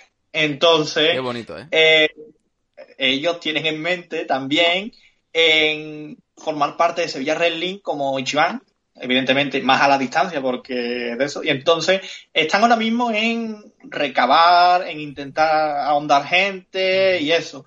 Si todo va por buen puerto, quizás, quizás eh, Sevilla Wrestling tenga otra cosita fuera, en plan en las islas, pero eso despacito, vamos a ir poco bueno, a poco. Bueno, oye, bien, bien, bien. Me gusta el futuro, de, me gusta el futuro de, de, lo que pueda ocurrir ahí en las Islas Canarias. La verdad es que sería magnífico. Yo creo que sería la primera asociación, si no estoy mal encaminado, en una, en una de las eh, dos islas que tenemos, ¿no? Porque en las Baleares no hay nada, en Canarias creo que tampoco. Y, y, qué pena, porque ellos sí que están lejos de nosotros. Ellos sí que, sí que tienen que, que, que coger el avión eh, para venir, ¿no? Eh, el futuro de la asociación, el futuro de, de Sevilla Wrestling, que creo que ya lo hemos hablado, ¿no? Arnold está ahí a la vuelta de la esquina en septiembre, pero más allá de Arnold, ¿qué propósitos eh, hay? Tú como, como presidente de la asociación, ¿no? Pero yo creo que también un poco en el grupo que forma parte de Sevilla Wrestling, pues, ¿qué, qué propósito hay para este 2021 más allá de, de, lo que pueda ocurrir en el Arnold Classic? Pues nuestra idea es, si todo va bien, evidentemente, y el, y el virus nos deja, es continuar con los shows que teníamos previstos. En plan, evidentemente, después del Arnold Classic, haremos un pequeño paroncito, pero mmm, por intentar ahondar esfuerzos e intentaremos hacer nuestro siguiente show que nosotros teníamos previsto. Entonces, aparte de eso, también queremos que Ichiban despegue. Queremos que Ichiban empiecen a rodar, que Ichiban tengan sus primeros eh, shows, que tengan sus, sus primeros pinitos, como el que se llama. Entonces, Sevilla Wrestling va a estar ahí. No sabemos si la situación lo va a permitir. Si lo permite, no sabemos si lo vamos a hacer aquí en Sevilla, un show íntegramente de ellos, con ayuda de luchadores de Sevilla Wrestling, o lo vamos a hacer allí en Málaga. No lo sabemos todavía. Entonces, eso es, hay que ir recabando poco a poco. Luego, eh, ya más en el futuro, pues se vienen cosas importantes porque tenemos un gran colaborador que es José María de WC, uh -huh. que tiene contacto con gente como Sabio Vega, como Hugo Sabinovi, es decir, el Tejano Junior, estamos hablando ya de luchadores a nivel top, ¿sabes? En Latinoamérica. Y algo hay pensado, algo hay pensado. Luego también eh, tenemos varios proyectos que vamos a hacer hasta que nos dejen hacer lucha libre, más encaminados al entretenimiento, más encaminados a, a lo que es el disfrute online, uh -huh. hasta que nos dejen hacer. Entonces, de momento, el futuro parece bonito, parece esperanzador. Pero claro, nos tienen que dejar hacerlo. Por supuesto, yo creo que sí, yo creo que sí, que poco a poco la cosa irá a mejor. Eh, última pregunta, y hablando ya del de futuro, ¿no? Estábamos hablando del futuro. eh, a nivel personal, ¿qué futuro como luchador y como promotor te gustaría tener? Eh, ya no solamente en 2021, ¿te ves siendo luchador en los próximos años o ya más como la figura de, directivo, la figura de, presidente más que, de luchador? Pues yo tengo la, el dicho que es eh, lucha hasta que tu cuerpo aguante. Entonces, a mí, yo por mí me pegaría toda la vida luchando. Lo que pasa es que va a llegar el momento y no, escúchame, hasta aquí hemos llegado. Pero bueno, de momento tengo muchas ganas, de momento tengo muchísimas ganas de seguir, de seguir aprendiendo, porque la lucha libre no es un deporte que tú dices ya lo sé todo, estás aprendiendo cosas nuevas todos los días. Es cierto de que este virus, es que este virus de forma personal nos lo ha chafado un poco, porque varios, varios luchadores como por ejemplo Edu, eh, Donovan, Bandolero, eh, yo, teníamos previsto viajar a Estados Unidos este pasado verano a entrenar, ya lo tenemos hablado, a entrenar en CZW y tenemos ya varios, lo que son varios shows con varias empresas indie ya contratadas, plan, para que luchásemos fuera en Estados Unidos nos los ha chafado el coronavirus, pero bueno, esperamos que en el 2021, si todas las cosas vayan bien, retomar, porque en CZW eh, tenían ganas y DJ High, que es el que lo lleva, eh, súper contento con nosotros y deseando estar, deseando estar de que vayamos para allá. Le ofrecemos vídeos, le enseñamos nuestro producto, súper contento. Entonces, a ver, a ver cómo evolucionan las cosas. Yo, mientras se pueda, a luchar. En el momento que ya mi cuerpo me diga para, pues ya Mm, me ceñiré, me más a, lo, a ser director, a ser más presidente y menos, menos luchador. Pero bueno, de momento, mientras mi cuerpo aguante, para adelante la, la, la, pasión de la lucha libre nunca cansa, nunca se, uno nunca se cansa de, luchar. Cuando es un mono, es como, como una droga, ¿no? Que uno tiene, que cuando empieza no puede acabar, o si acaba es porque el cuerpo, como tú dices, ya te lo, te lo pide. Oye, Oscar, de verdad, ha sido un placer. 50 minutitos hablando aquí de, de Sevilla Wrestling. Yo creo que la gente ha podido conocer más la asociación, ha podido conocer cómo se creó, eh, los, las idas y venidas que habéis tenido, y sobre todo yo creo que lo más importante es el futuro que vais a tener, que yo creo que es eh, magnífico como el de muchas otras asociaciones. De verdad, te doy las gracias por el tiempo y por tus palabras, por habernos dado este huequito en tu agenda para poder hablar de, de Wrestling. Y esta es tu casa, eres bienvenido siempre que quieras eh, y esperamos tenerte de vuelta en un, en un pequeño futuro y hablar ya de sí de lo que habéis hecho y de lo que vais a hacer. Muchas gracias. Muchísimas gracias, el honor ha sido mío y sobre todo agradeceros este huequito que nos has dado para poder darle al mundo, bueno, a los seguidores, que no toda la lucha libre está en Barcelona o en Madrid, sino que hay asociaciones repartidas por toda España que trabajan duro y hacen su trabajo de forma lo mejor que pueden y con mucha pasión y mucha entrega.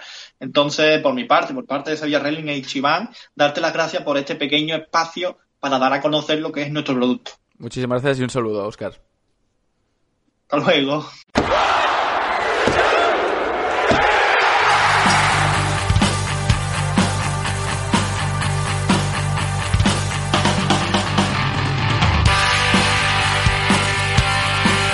Llegamos ya a esta última parte del programa, estamos en The Pinfall y por supuesto vamos a seguir comentando algunos de los temas eh, curiosos, noticiables de la semana, porque ya como os he dicho al principio del programa, esta semana ha dado mucho de qué hablar. Por supuesto, en este Road WrestleMania ya se van pues eh, ultimando detalles ¿no? de, de lo que va a ocurrir de cara a este show de shows, pero me gustaría comentar en primer lugar SmackDown, ¿no? Porque ya sabéis eh, si habéis oído o habéis leído algunas de las noticias eh, recientes de WWE, que la semana que viene, en el último SmackDown antes de WrestleMania, va a haber una especial edición de SmackDown eh, WrestleMania. Vamos a tener una Fatal Four Way por el campeonato, mejor dicho, por los campeonatos por parejas de SmackDown, cosa que me ha sorprendido muchísimo y no sé si realmente es una buena toma de, de decisión, ¿no? Porque yo no sé, a ver, los campeonatos por parejas de SmackDown creo que no merecen eh, estar fuera de la cartelera de, de WrestleMania. Y los de Raw sí, teniendo en cuenta que el combate de Raw es una auténtica basura, ¿no?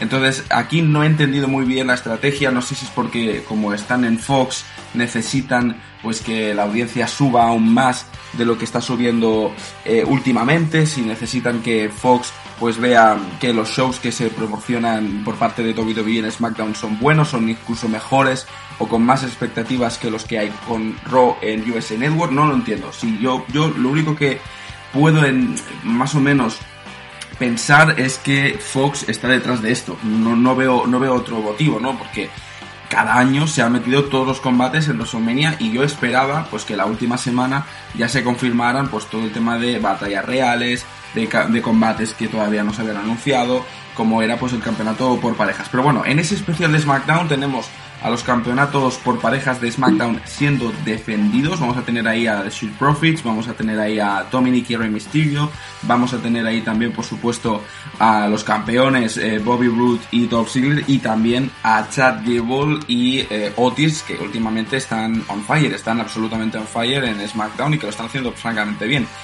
Además de eso, vamos a tener también el Under the Giant Memorial Battle Royal, una, una batalla real que lleva desde el año 2014, desde ese WrestleMania 30 eh, llevándose a cabo y que la verdad también me ha sorprendido que lo metan en SmackDown y que no esté en WrestleMania, que es donde debe estar, ¿no? Es, es una batalla real de WrestleMania, no es una batalla real de un episodio semanal, por muy especial de WrestleMania que sea, de verdad. O sea, no, creo que estas cosas deben mantener la tradición donde toca, que es WrestleMania. A mí me da un poco de rabia, ¿no? Que lo hagan en, en SmackDown. Pero bueno, la semana que viene tenemos un, un, episodio especial, muy especial, de SmackDown. Y esta semana considero como que SmackDown ha estado un poco más flojo de, de lo normal, ¿no? No hemos tenido casi ningún anuncio. Por parte de Raw sí que ha habido más movimiento. Hemos tenido ese Riddle contra Sheamus ya confirmadísimo por, el campeonato de los Estados Unidos, que por cierto eh, va a estar en la misma noche que el campeonato intercontinental, la noche 2. Yo me esperaba que iba a estar en la noche 1 para poder de alguna manera pues eh, equilibrar la balanza en cuanto a campeonatos mid-carters, ¿no? Pero no, ponen a los dos en la misma noche, en esa noche 2. No sé qué pensáis del combate. Eh, lamentablemente Keith Lee no creo que llegue para WrestleMania 37 por esa condición física que de momento desconocemos. Eh, y este combate yo lo veo francamente bien. Otra cosa que se ha confirmado no es el combate, sino la estipulación. Ese Braun Strowman, Shane McMahon en una Steel Cage, por supuesto. Eh, Shane McMahon ya está más que acostumbradísimo ¿no? a este tipo de, de estipulaciones, sea una Hell in a Cell, sea una Steel Cage, este con tal de pegarse el salto, de pegarse la hostia y hacer su momento WrestleMania, yo creo que ya a él le sirve, ¿no? Da igual lo que sea, que él necesita un saltito, eh, rezar a la Virgen María y a San José y, oye, a tirar para adelante, ¿no? Eh, ya digo, o sea, por mucho que este combate metan una Steel Cage, yo creo que se han visto forzados a ello porque realmente la historia es una, auténtica basura. Eh, este combate a mí no me llama la atención en absoluto. O sea, Braun Strowman, Shane McMahon, pero Dios mío, ¿en qué, ¿en qué año vivimos? O sea, Shane McMahon debería estar ya metido en el backstage y no meterse ya en motivos de, de luchas ni, ni, aparecer una o dos veces al año porque es, cada vez que lo hace es, hace el ridículo. O sea, ya este hombre ya los años le pesan, de verdad que le pesan. Me da rabia, me da rabia que esté Shane McMahon ahí. Eh, en Raw se ha confirmado eso, en SmackDown, ¿qué se ha confirmado? Bueno, lo único que se ha confirmado es que Logan Paul, ya sabéis, el famoso youtuber, ¿no? Eh, que ha estado en la, en la red carpet de, Sami Zayn, de esa premiere, de ese documental de, de, de estas semanas, de estos meses, pues eh, va a estar en WrestleMania 37 acompañando a Sami Zayn. No va a formar parte como luchador, como sí que va a hacer Bad Bunny. Bad Bunny lleva luchando, tal como ha dicho Triple H, luchando cada día en el Performance Center durante los últimos 3 o 4 meses. O sea, ojo, si realmente eh, Triple H dice esto y Bad Bunny ha hecho lo que dice Triple H, oye, no sorprenda que Bad Bunny haga un combatazo o un buen combate en WrestleMania 37. Yo realmente mis respetos los tiene ganados porque el tío ama, eh, ama este negocio, lo, lo, disfruta desde siempre, le ha gustado y, hostia, cuando se ha puesto aquí he dicho, bueno, yo quiero hacer un combate en WrestleMania si me lo permitís, pero quiero hacerlo bien, quiero aprender, quiero no quiero defraudar a nadie no quiero tampoco hacer el ridículo, ¿no? que creo que eh, a la altura de, de la fama de Bad Bunny, por supuesto, yo creo que lo mejor es que no haga el ridículo, ¿no? Así que, oye, muy bien Bad Bunny. Logan Paul, pues está ahí por el nombre, más que nada por eso, no, os penséis. Y, y, veremos a ver la semana que viene hacia dónde conduce eso, ¿no? Porque ese empujón de Kevin Owens a Logan Paul, cuando ya Kevin Owens se iba, ahí ya me da la sensación de que algo va a pasar, ¿no? No sé si, si Logan Paul va a intervenir mucho en el combate en WrestleMania, si va a ser un handicap match, yo no lo veo, vamos, no, no lo creo. Eh, o si Kevin Owens tiene ahí a alguien eh, en, el, regazo para meter también a, a, un celebrity. Lo que sí está claro es que este WrestleMania pues está metiendo con calzador o sin calzador a gente más o menos famosa. Bad Bunny y Logan Paul son dos de ellos, ¿no?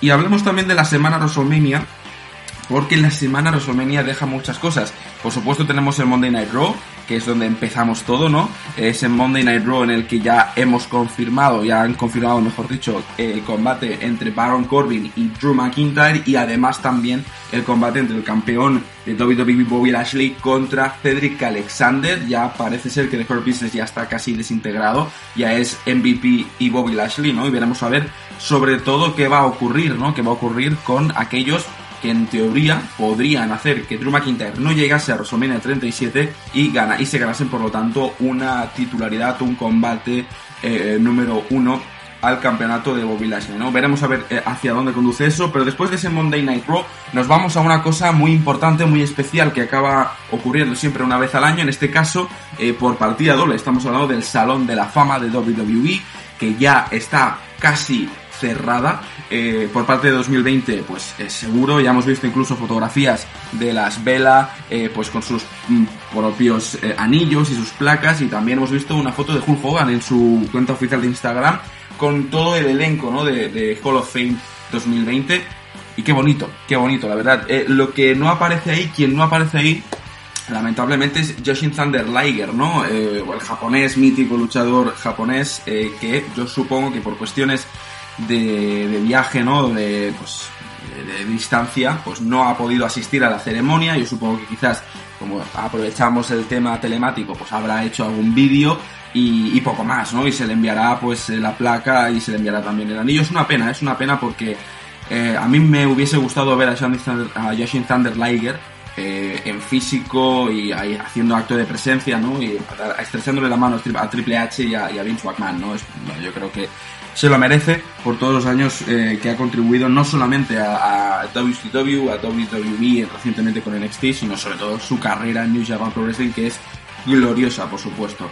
Eh, además de este 2020, eh, se ha confirmado ¿no? en, este, en esta edición del Hall of Fame a William Shatner. William Shatner, ya sabéis, para, que los, para aquellos que no, que no conozcáis mucho la carrera de William Shatner, William Shatner es, ha sido un actor, un actor que ha participado en las películas, en las series de Star Trek eh, antiguamente, y que bueno, a partir de ahí pues la fama ya le subió, por supuesto, como la espuma, y en relación a WWE ha sido eh, guest host de Monday Night Raw en 2010, si no recuerdo mal, ha estado pues colaborando con la empresa de vez en cuando, y lo último que ha hecho, y estamos hablando de hacía unos cuantos años, es ponerle la voz a ser narrador a uno de los eh, realities de la network que se llamaba Ground Breaking, si no recuerdo mal, eh, y hablaba un poco de la eh, escena de NXT, ¿no? De los luchadores y luchadoras que estaban en el Performance Center y en NXT, y la verdad es que tiene una voz muy, muy buena, ¿eh? o sea, a mí me gusta mucho William Shatner. Y la han metido aquí, la han metido en el 2020, tampoco mucho de que destacar, es un Celebrity Wing, como siempre, como pasa cada año, no creo que sea pues alguien tampoco eh, súper fan de la, de la lucha libre.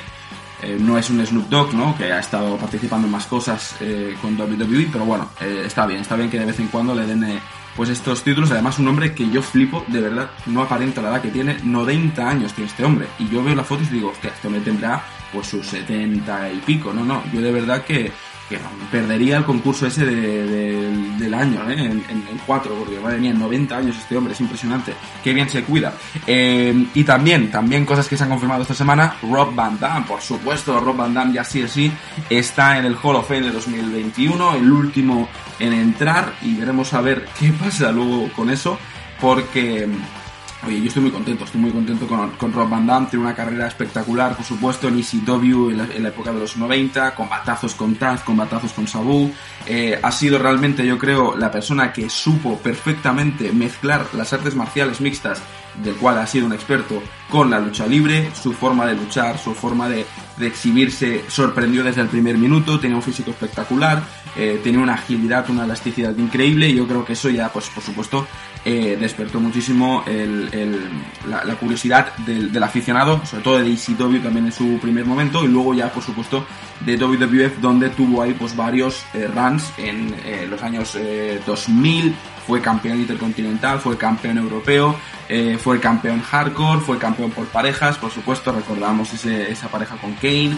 Y luego en 2006 llega su momento importante, Money in the Bank, y por supuesto gana en ese pay-per-view One Night Stand, en ese en ese combatazo contra John Cena, gana el campeonato de WWE y se convierte en, la primera persona en ganar a la vez el campeonato de WWE y el campeonato de ECW, porque él era el campeón de ECW por entonces. Rob Van Damme, a pesar de tu mujer y a pesar de lo que has estado haciendo en Impact Wrestling en tu último run, la verdad es que merecidísimo, pues por supuesto estar en ese Hall of Fame. Ya he visto alguna foto, de verdad, eh, de Rob Van Damme y su mujer eh, con bueno, los trajes que llevaban y son horteras, son muy horteras. O sea, la mujer lleva un, un, rosa rosa choni y él llevaba pues un traje negro negro con una corbata rosa. La verdad es que el estilo no le va muy bien a Rob Van Damme y mira que a mí su eh, ring gear me gustaba mucho.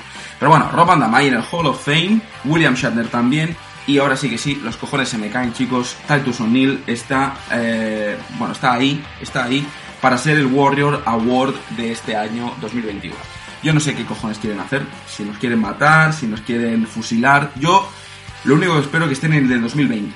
En el de 2020 te lo acepto, ¿vale? Porque, bueno, he visto la fotografía y está Titus O'Neill ahí y digo, bueno, mira, lo acepto porque, bueno, quieren reivindicar como que Titus O'Neill es un hombre que ha ayudado mucho al colectivo eh, afroamericano y que también ha ayudado mucho como padre, etcétera, en, en su estado, ¿no? Felicidades, ¿no?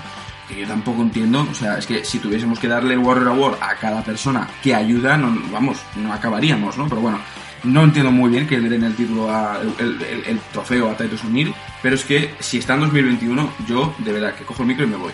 Cojo el micro y me voy, como diría Pedrerol. ¿Por qué? Básicamente porque este año han pasado dos cosas, ¿no? Shad Gaspar, o sea, Shad Gaspar ha fallecido y yo creo que ya simplemente con Shad Gaspar ya le tendrían que dar el, el, el World Award a este hombre. O sea, es que, es que está clarísimo. Y luego, por supuesto, el fallecimiento de John Huber, Luke Harper, Brody Lee, como lo llames. O sea, aunque estuviese en All Wrestling, es que yo creo que el World Award este año tendría que ser por partida doble. Tanto para Shad Gaspar como para eh, Brody Lee o Luke Harper o John Huber, ¿no? Como queréis llamarle.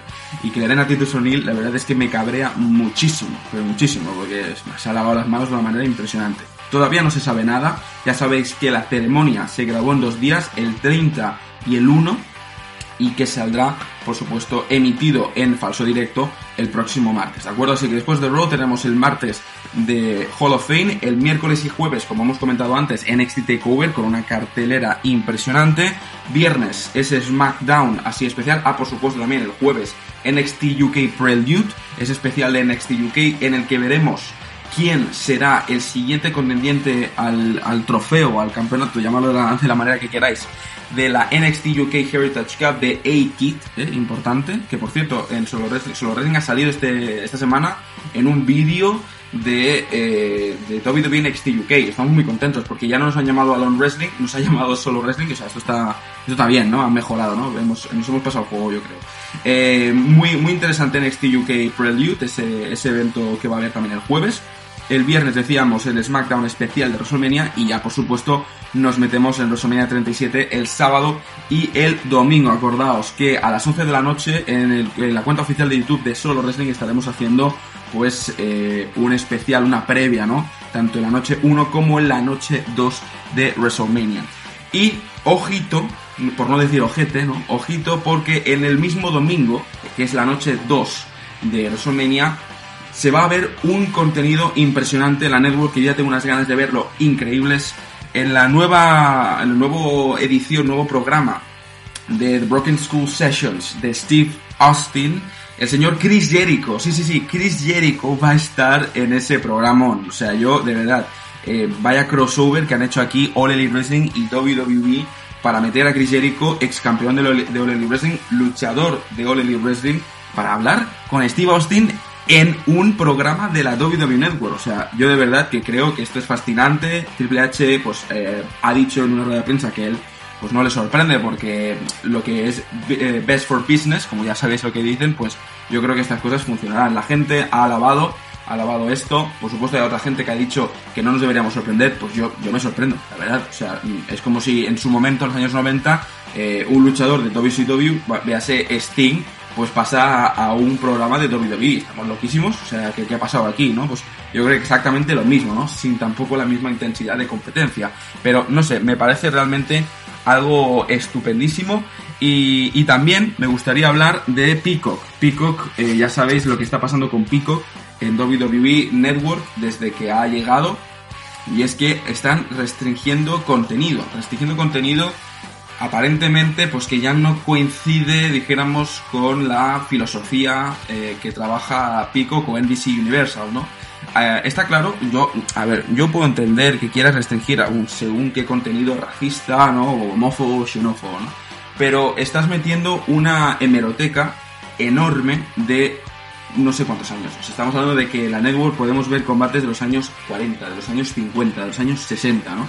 Podemos ver combates de los años 70, 80, 90, o sea, y está claro que la sociedad de cada época era totalmente distinto, con unos valores totalmente distintos, y hay que entenderlo de esta manera, ¿no? Yo creo que es importante saber de dónde venimos para saber hacia dónde queremos ir, ¿no? Y si realmente censuramos todo lo que ha pasado, censuramos todos los combates que no nos interesan, querían censurar el combate, bueno, el segmento de Chilita, ¿no? Eh, si quieren censurar todos los combates, todos los backstage eh, momentos que hay, realmente nos quedamos solamente con lo que queremos ver, no con lo que realmente pasó para enseñar a nuestros hijos o a nosotros mismos esto, esto no es lo que hay que hacer eh, y por lo tanto eh, no, no, hay que ejecutarlo. Entonces, de verdad que creo que a mí el tema de censurar llega a un punto en el que se, lo toma muy a la ligera, ¿no? Y, hostia, yo la censura, depende de qué cosa, la puedo entender y la puedo respetar, ¿no? Pero eh, con lo que está pasando en la network es como que ha llegado Pico y ha dicho esto, esto, esto y esto fuera. Y, además es que luego la network para todos los demás países hacen lo mismo. Hostia, es que de verdad no, no, le veo no le veo sentido, porque si tú quieres entender la historia de WWE, te vas a tener que tragar el momento de la titudera, en el que habían personajes que hacían de, eh, actores porno, ¿no? Y de que les cortaban también pues el miembro, eh, en el que habían eh, luchadoras, bueno, luchadoras, ya sabéis, ¿no? Divas que realmente nunca llegaron a ser superestrellas. Si tú no enseñas el momento de divas, el momento de, de, de combates de, basura que habían en la época, no puedas entender el movimiento eh, de la evolución de las luchadoras ahora mismo. No vas a poder entender por qué ahora se les llama superestrellas y no divas. No vas a poder entender por qué ya no hay un campeonato de divas, sino un campeonato de mujeres, ¿no? O sea, son una serie de cosas que han pasado la historia y que han pasado porque antes ocurrieron otras que ya no queremos, ya no queremos, o WWE no quiere que ocurra, ¿no? Entonces, censurar es, de verdad, creo que es algo que no debería ocurrir, o que si debe ocurrir, que sea eh, de una, de, una eh, medida corta, ¿no? Baja, la verdad. Y me gustaría acabar hablando de Impact, lamentablemente Eric Young eh, va a estar de baja entre 6 y 9 meses. Pobrecito este hombre, de verdad. Me sabe muy mal, me sabe muy mal porque Eric Young volvió tampoco hace mucho, no sé si recuerdo mal, en Slammiversary del año pasado. Y, la verdad es que yo, pues, mmm, tampoco soy un gran fan de Eric Young, pero me sabe mal, es un hombre que lleva muchos años, lleva una veteranía, y cuando te pasan este tipo de lesiones ya a ciertas edades, a ciertos momentos de tu vida, pues quizás esto es un punto de inflexión para eh, cuando vuelva saber que quizás es su último run o de sus últimos runs, ¿no? Es una lástima porque es una lesión muy dura, cuando estás entre 6 y 9 meses de baja, pues eh, se te hace un infierno, es, es, algo horrible.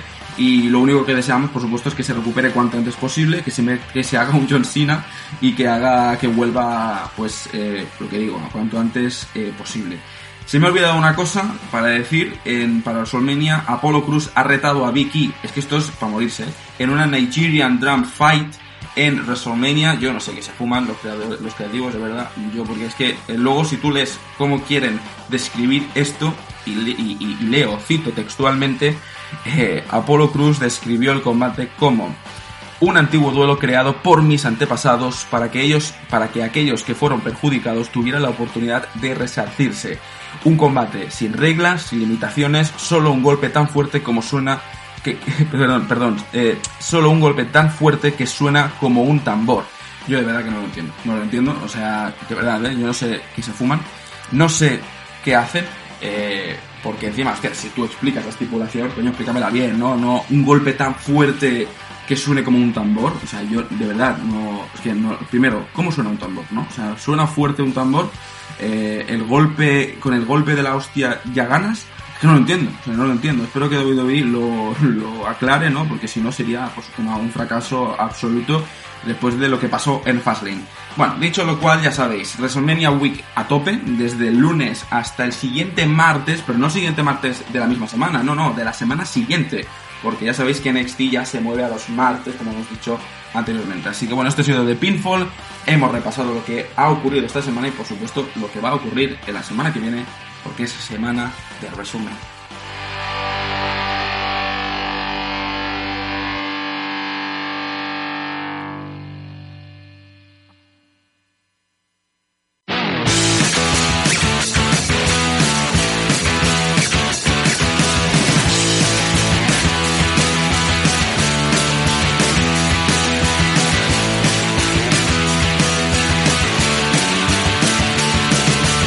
Una semana, tan solo una semana, para que WrestleMania 37 empiece por fin. Estamos a las puertas ya de una semana totalmente repleta de shows, de, de noticias, de rumores, de, momentos, ¿no? Y yo quería deciros que disfrutéis, tan solo que disfrutéis. Después de un año repleto de noticias más trágicas que buenas, con el tema de la pandemia a nivel económico, social, político, eh, de salud, por supuesto, creo que nos merecemos estar sentados con la gente que queremos y, por supuesto, disfrutar, ya sea a distancia o sea físicamente, eh, de, de WrestleMania, de toda la semana de WrestleMania. Es lo único que deseo para todos los que nos estáis escuchando. Quiero agradecer enormemente a Oscar Pérez por su participación en, esta, en este programa, en esta edición y en esa entrevista en la que hemos podido hablar de Sevilla Wrestling y también agradeceros, como ya viene siendo de costumbre, a todos vosotros y vosotras por estar una semana más confiando en nosotros e intentando que este proyecto cada vez crezca aún más.